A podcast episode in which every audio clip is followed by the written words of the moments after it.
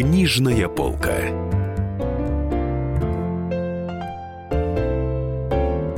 Здравствуйте, друзья. Вы слушаете радио «Комсомольская правда». У микрофона Антон Челышев и Евгения Коробкова, обозреватель комсомолки. Женя, я тебя приветствую. Я а спасибо тебе за то, что ты пригласила в студию генерального директора издательства «Эксмо» э, Евгения Копьева. Евгений, здравствуйте. Добрый день. У нас ММКВЯ недавно закончился. ММКВЯ впервые в жизни был посвящен, ярмарка была посвящена именно детской литературе.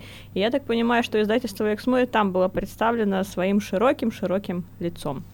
Правильно? Абсолютно. То есть мы очень в этом году представили много хороших новинок, и я вот хочу отдельно остановиться на, я считаю, гениальной просто книге «Эхо», которая получила премию Ньюбери за выдающийся вклад в развитие мировой детской литературы. Вот я скажу, что даже я рекомендую ее взрослым прочитать, потому что просто книга по качеству написания, по тем темам, которые она затрагивает. Это, это... фантастика, да, детская? Нет, что за... это Нет? не фантастика, это микс такой современной прозы с историей и с небольшими элементами волшебства, с небольшими.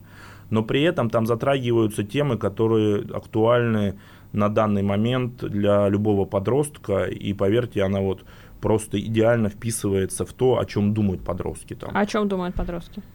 Там много, много разных тем, давайте я прям про книгу скажу, да, то есть там дружба, любовь, предательство, признание. Одна, одна из историй э, гитлеровской Германии, когда Гитлер только начал, да, и маленький мальчик, который против был этого, и семья была против. И вот их, его старшая дочь вступает в Гитлер-Юкент. Угу. И она приходит и говорит, что, вы знаешь, э, брат, у тебя родимое пятно, а по э, указу все, кто э, не соответствует идеальным принципам белой расы, должны лишиться потомства. И я вот пойду, потому что я твоя родственница, и обязана пойти во имя Германии. И ты должен пойти. Все, вот принят такой указ, мы должны это сделать. И вот вы представляете эти мысли этого мальчика, про что он думает, да, как, куда старшая дочь, которой он поклонялся, с которой он дружил, которую он там проводил просто для него, она предмет восхищения. То есть она всегда в семье была просто образец для подражания, да, и это, конечно, там настолько вот эти вот трагедии, как, что, что мне очень понравилось, что книга заканчивается прекрасно, книга заканчивается, там еще, знаете, какой интересный момент, переплетение музыки, и книги. То есть там очень много построено вокруг, му вокруг музыки, и это, конечно, тоже впечатляет. Я вообще люблю, когда идет микс жанров, и она заканчивается в Карнеги-Холле, когда все главные герои через много-много лет встречаются в разных ролях, и ну, немного по сюжету расскажу, в действительности все заканчивается очень хорошо. Это одна из историй. И там много таких подростковых историй. В чем плюс этой книги? В том, что она показывает, что если пытаться, если искать варианты, то можно решить любые жизненные проблемы. И мне это тоже очень нравится, что в книге как раз показывается, что для подростков, что что бы у вас не было, вы можете попытаться, вы можете найти общий язык с родителями, да, постараться. Вы можете э, самостоятельно какие-то вопросы решить. И в реальности, если вы будете стараться, то все будет хорошо. А что за премия Ньюбер? Я, я такой не знаю. Это одна из главных вообще мировых премий по детской литературе, то есть, э, Понятно. которая в действительности, вот знаете, есть премии и премии, как я всегда говорю, есть премии, которые, вот мы э, лет семь назад получили книгу, премию за лучшую в мире кулинарную книгу, но это никак не повлияло на продажи. Вообще, когда я разговариваю с иностранными издателями, они говорят, уже не переживай, эта премия никак ни на кого не влияет. А То есть это только для себя. Вот ты получил эту премию, можешь повесить, а реально читатели на это не обращают никакого внимания. Это, и э, это проблема для многих премий. А есть премии, которые в действительности думают и про читателя, и про то, что его волнует, и пытаются выделять книги, которые волнуют читателя. К вопросу об искусстве редактора. Есть у вас какая-то книжка «Куриный бульон», угу. да? И сборник рассказов, как угу. я поняла. И когда-то она издавалась в другом другом издательстве никак не покатило, а вроде как в вашем вышло и так стало и бестселлером. Да, вот, да, вот что это за история такая с куриным бульоном? Это вообще мировой такой феномен, его продано а, на планете где-то, наверное, больше 500 миллионов. Куриного Считается, бульона, да, да? куриного бульона. То есть это, наверное, после Библии, по-моему, второй проект. То есть там в чем суть? Что собраны короткие истории по разным темам и достаточно качественно подобранные, они такие, знаете, душещипательные истории, которые учат э, доброму. Ну, то есть, вот, например, одна из моих любимых историй, у меня трое детей, и я часто попадаю в эту ситуацию. Там папа приходит с детьми в детский э, парк, парк аттракционов, ну и там, знаете, как в детском парке, до 4 лет бесплатно, да, после четырех лет, например, уже за деньги, да, ну так грубо скажем. Ну и, соответственно, он приходит с дочкой, которой э, 5 лет. И у него кассирша говорит, там, сколько вашему ребенку лет? Он говорит, 5. Он говорит, слушайте, ну вы же могли сказать 4, это же не отличишь, и прошли да. бы бесплатно. И никто бы, говорит, не услышал бы про это. Он ответит, вы знаете, а дочь бы, дочь услышала бы. Да? И вот много таких сильных историй, которые показывают, как правильно делать выбор в сложных ситуациях, да? что надо на самом деле не забывать про этику, про доброту, что все равно условно добро в конце всегда побеждает. И они, почему получилось переиздать, мне кажется, все-таки вот как раз в нехудожественной литературе у нас много редакторов, которые умеют поймать вот эту вот тонкую грань, когда можно и правильно донести книгу до читателя, плюс еще, возможно, тогда было не то время, сейчас вот жанр таких коротких историй, он стал а, гораздо да. более популярен. Сейчас рассказы снова востребованы. Да, да, да, сейчас рассказы гораздо более популярны, но все равно вот я э, скажу, что я знаю, кто у нас это делал, э, это очень талантливые люди, которые, в принципе, из любой книги, могут, они делают очень мало книг, но все книги, которые они делали, они достигают высоких результатов, какой бы жанр это ни был. Евгения, вот знаете, у нас недавно был такой писатель Григорий Служитель в эфире, сказал такую вещь, ну, сейчас молодым авторам с рассказов начинать нельзя, нужно сразу вот большой, большой формой пугать издательство. Сейчас мне кажется, что можно начинать молодому автору с рассказов. Присылать вам целую подборочку и нормально так, нет? Нет какой-то, вот скажу, да, жесткого э, требования романа или рассказа нет. То есть там много других нюансов. Поверьте, что если будут гениальные рассказы, мы их напечатаем, и они будут прекрасно продаваться и будут востребованы критикой. И если будет плохой роман, большой, огромный, ну, это естественно. бесполезно. То есть здесь, поверьте, все от качества текста. Но предпо- предпочтения нет по жанрам Каких-то сейчас. жестких нет предпочтений. Базово, да, было предпочтение, что роман лучше, чем рассказы в среднем по больнице. Да. Но сейчас, да, чуть-чуть больше рассказы стали принципе, меньше стали отпугивать, да, но я скажу, что вот жестких, вот прям жестких, не пишите нет. То есть, если вы талантливы в этом, то, ну, Поверьте в рассказах, то заставить вас писать роман это э, преступление, ну, потому что для вас это будет сложная работа, да.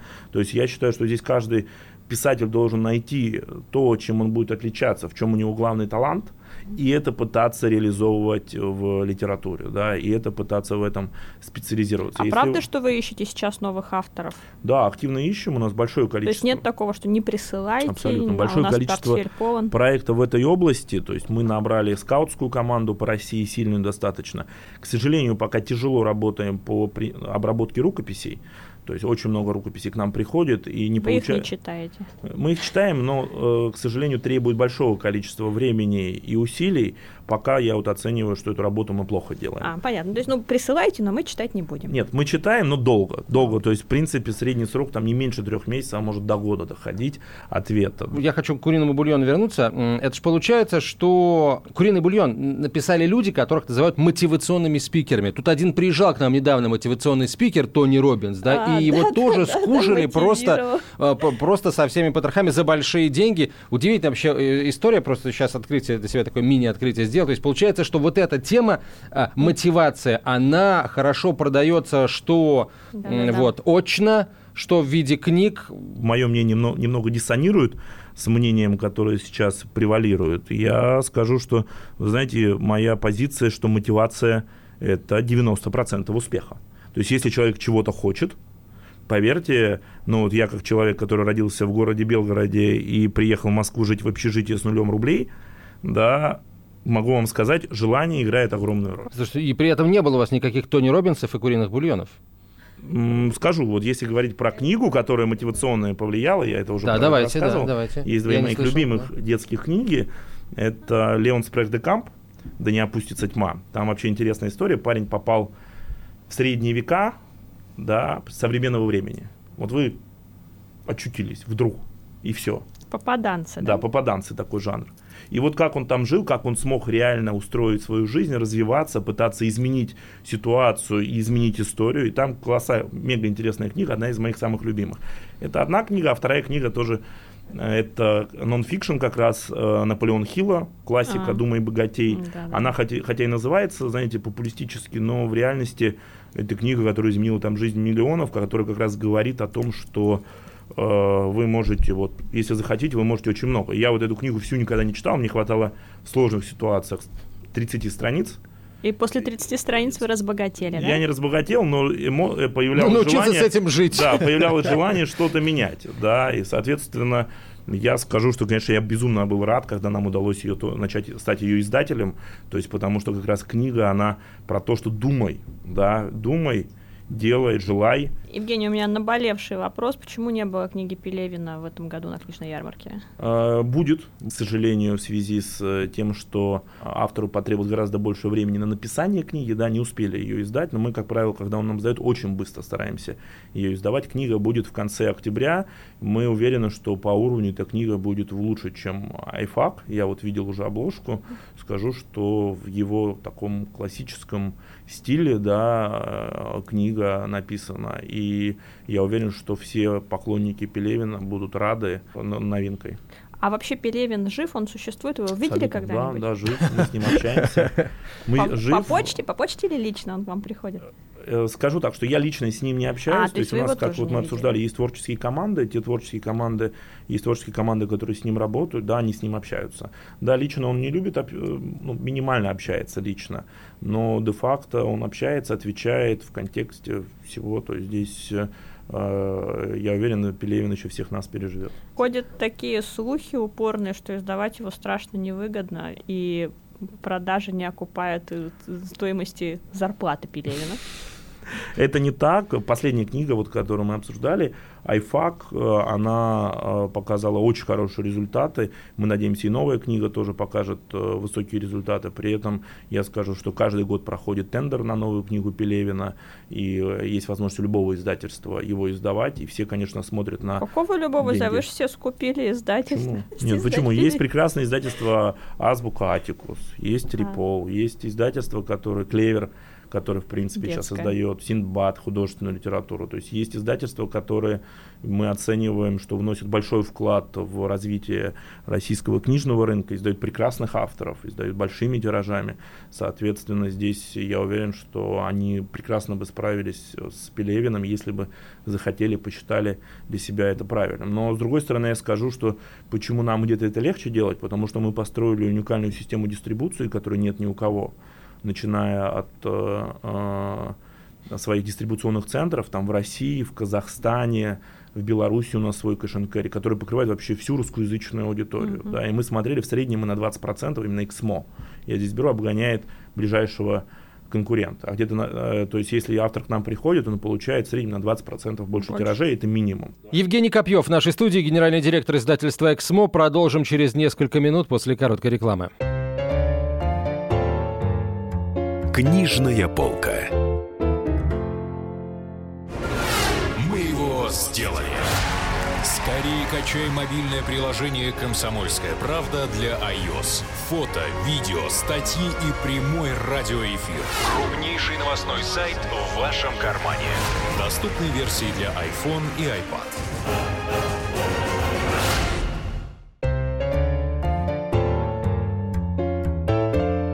Книжная полка.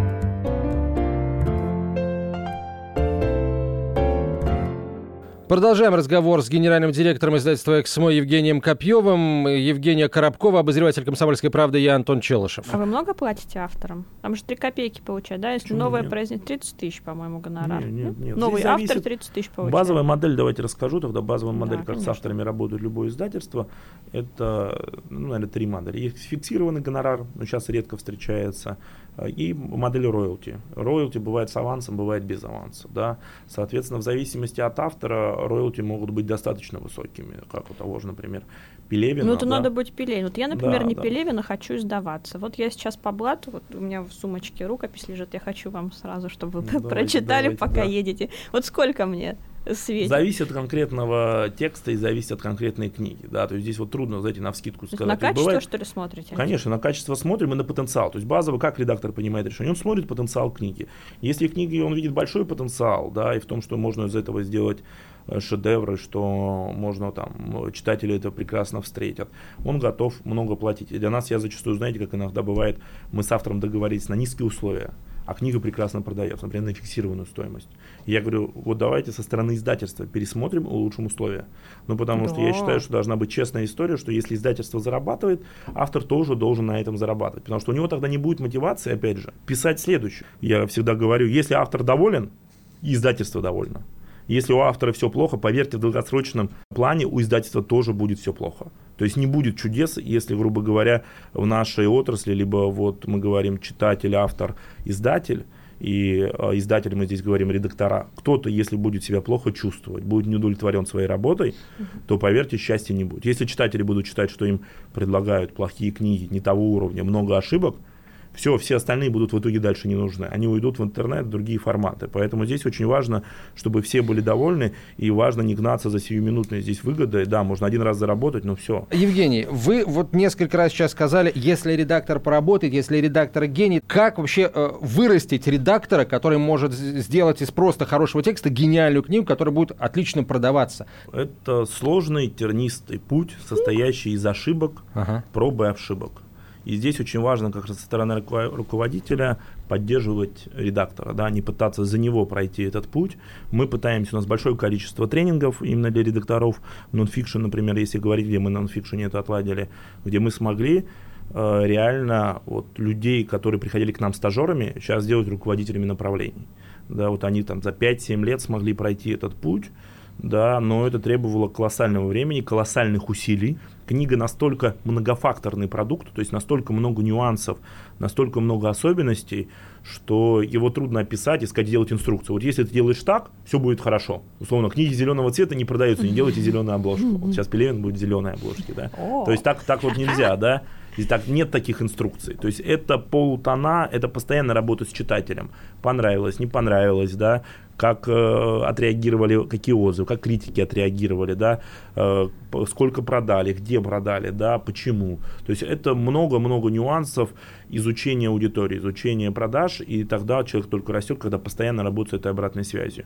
Ну вот. Вы Но... лично утверждаете макеты, концепцию книги? Генеральный директор не, не утверждает, да, то есть, к сожалению, или к счастью, не знаю, тут сложно сказать, мы выпускаем очень много книг, и я считаю, здесь как раз э, мы обсуждали, что у нас издательство построено по принципу творческих коллективов. То есть есть вот творческий коллектив, который отвечает за свое направление, и ему делегированы все полномочия. Я со своей стороны могу только порекомендовать какое-то направление, куда, как двигаться. Да, иногда со мной советуются по каким-то проектам, но это отдано на откуп всем, э, откуп команде. И когда мы, мы очень переживаем, например, когда нас за какие-то вопросы критикуют или что-то не получается, но максимум, что мы можем сделать, это с человеком поговорить, попытаться указать ему на ошибки, посмотреть, будет ли он исправлять или нет.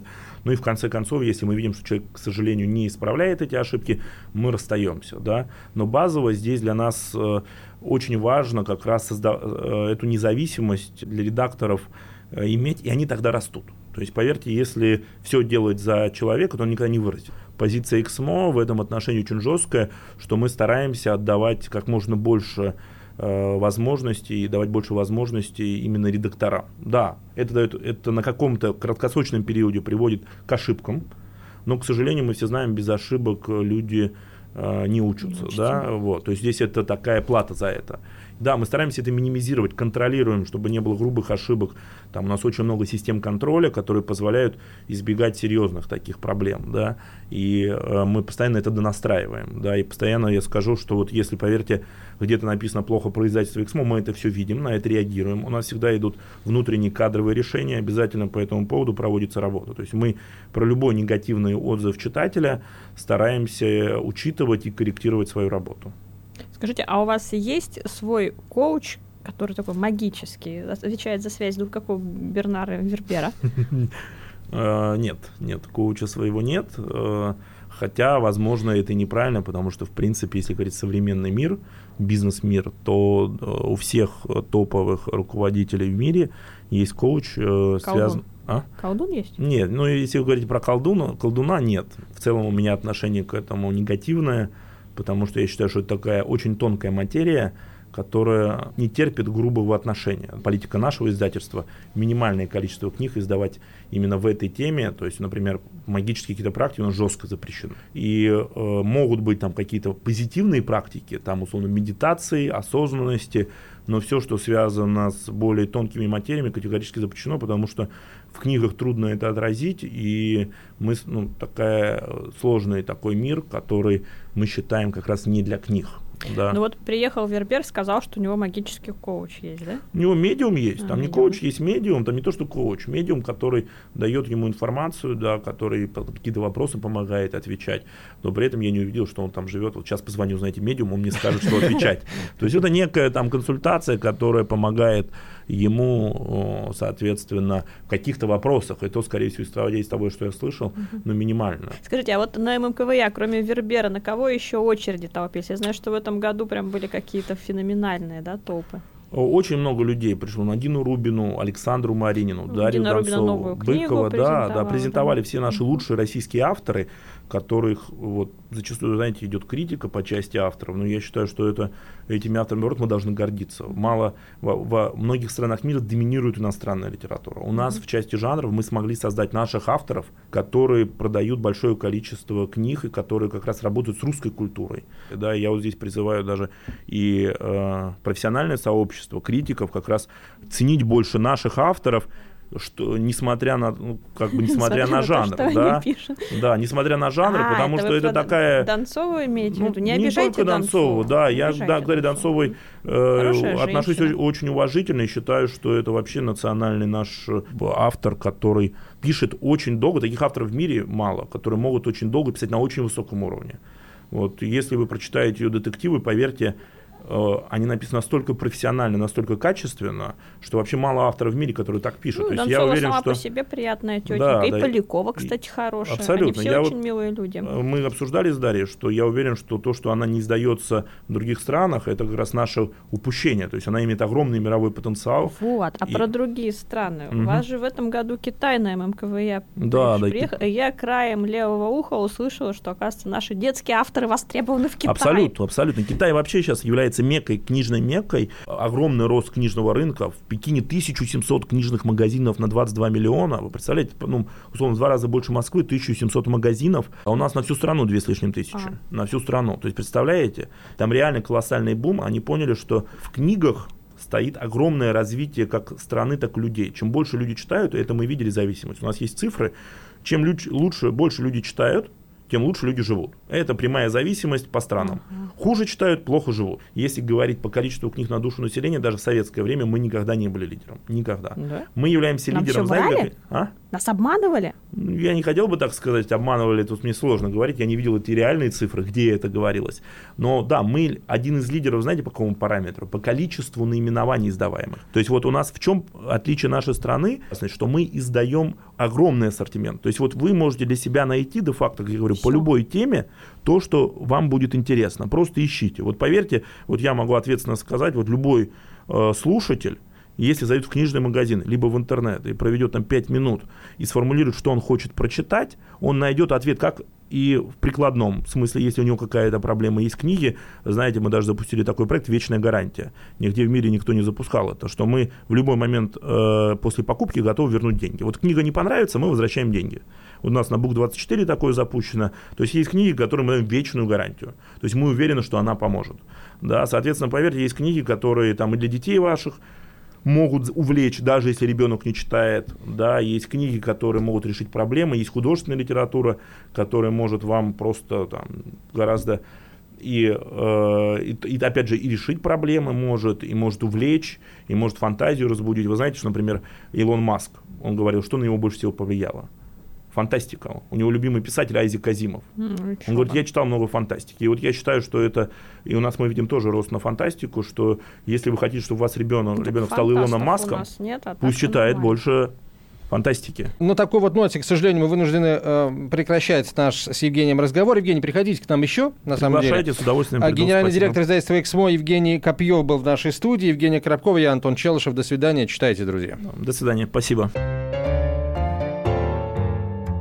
Книжная полка.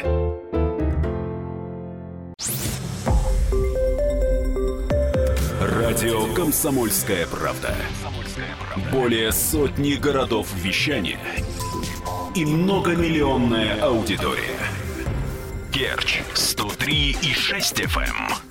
Эм. Севастополь 107 и 7 FM. Эм. Симферополь 107 и 8 FM. Эм. Москва 97 и 2 FM. Слушаем всей страной.